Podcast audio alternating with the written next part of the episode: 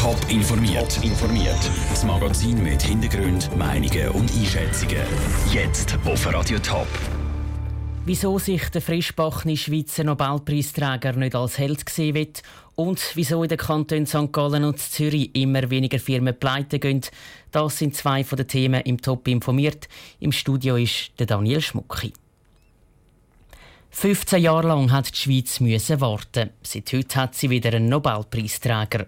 Der Lausanner Chemiker Jacques Dubochet ist zusammen mit zwei anderen Forschern ausgezeichnet worden.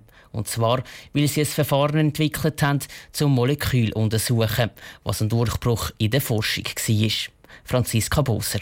Die Nobelpreisverleihungen sind voll im Gang. Heute waren in Stockholm die Chemikerreihe und das Gremium hat sich für drei Chemiker entschieden, die die Kryoelektronenmikroskopie entwickelt Das kompliziert tönt ist für die Forschung schnell unverzichtbar geworden, sagt Martin Bielhofer.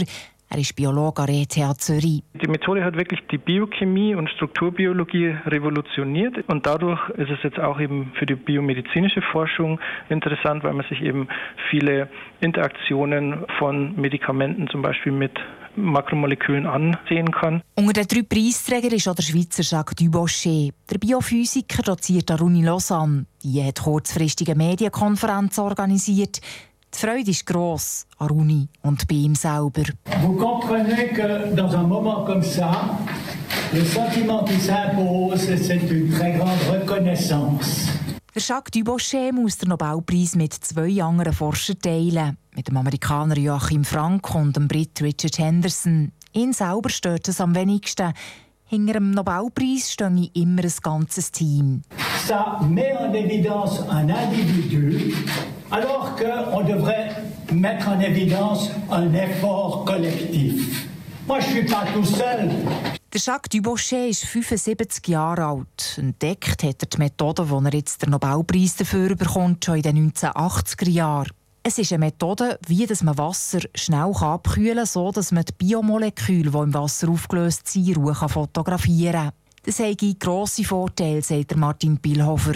Die Einzelbilder dieser Einzelpartikel werden dann im Computer umgerechnet äh, und rekonstruiert in eine dreidimensionale Struktur. Wichtig sind die Strukturen für die Biochemie und für die Medizin. Franziska Boser hat berichtet. Die Schweiz freut sich sehr über den Nobelpreis. So hat zum Beispiel die Bundespräsidentin Doris Leuthard twittert, dass sie die Auszeichnung sehr stolz auf die Schweiz macht. Und der Bundesrat Johann Schneider-Ammann, der für die Forschung zuständig ist, hat dem Schweizer Nobelpreisgewinner via Twitter auf Französisch gratuliert. Das Firmensterben in der Schweiz geht weiter. Allein in diesem Jahr haben bis jetzt schon mehr als 3'500 Firmen müssen Konkurs anmelden. Das zeigen die neuesten Zahlen, die heute veröffentlicht worden sind. Aber wie sieht es mit den Firmen im Top-Sendegebiet aus? Die Caroline Dettling hat nachgefragt. Ein Kanton sticht in der Liste der Firmeninsolvenzen raus. Im Kanton Appenzell-Innerrhoden haben von Januar bis September 44 Prozent mehr Firmen müssen zumachen als letztes Jahr. Diese Zahl dürfe aber nicht einfach ohne weitere Überlegungen stehen gelassen werden, sagt Claude Federer von der Organisation Kreditreform. Wenn man die äh, Prozentwerte anschaut, dann verschreckt man zuerst, aber das muss man ein bisschen relativieren. Man müsste bei den kleineren Kantonen sicher einen längeren Zeitraum anschauen und nicht einfach aufgrund von den neun Monaten jetzt irgendwelche falsche Schlussfolgerungen ziehen. Zu den kleineren Kantonen zählen auch Schaffhausen und Appenzell Ausserrhoden. Dort sind weniger Firmen insolvent geworden. Aber eben auch diese Zahlen müssen wegen der Grösse der Kantone mit Vorsicht genossen werden. Anders sieht es bei den grösseren Kantonen aus. Zum Beispiel beim Kanton Thurgau. Fast jede fünfte Firma hat dort Insolvenz anmelden beim Kanton Thurgau ist es in der Tat so, dass wir dort eine deutliche Zunahme haben, überdurchschnittlich. Da können die Ursachen natürlich drin liegen, dass möglicherweise in den Vorjahren das Wachstum von neuen Firmen im Gebiet sehr stark war. Und bei frisch gegründeten Firmen ist es häufiger so, dass sie die ersten zwei Jahre nicht überleben.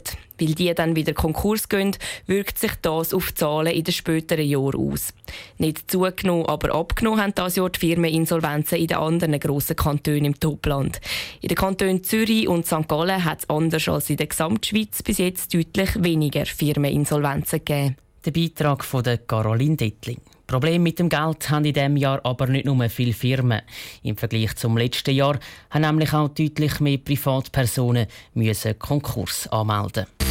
Top informiert, auch als Podcast. Mehr Informationen gibt's auf toponline.ch.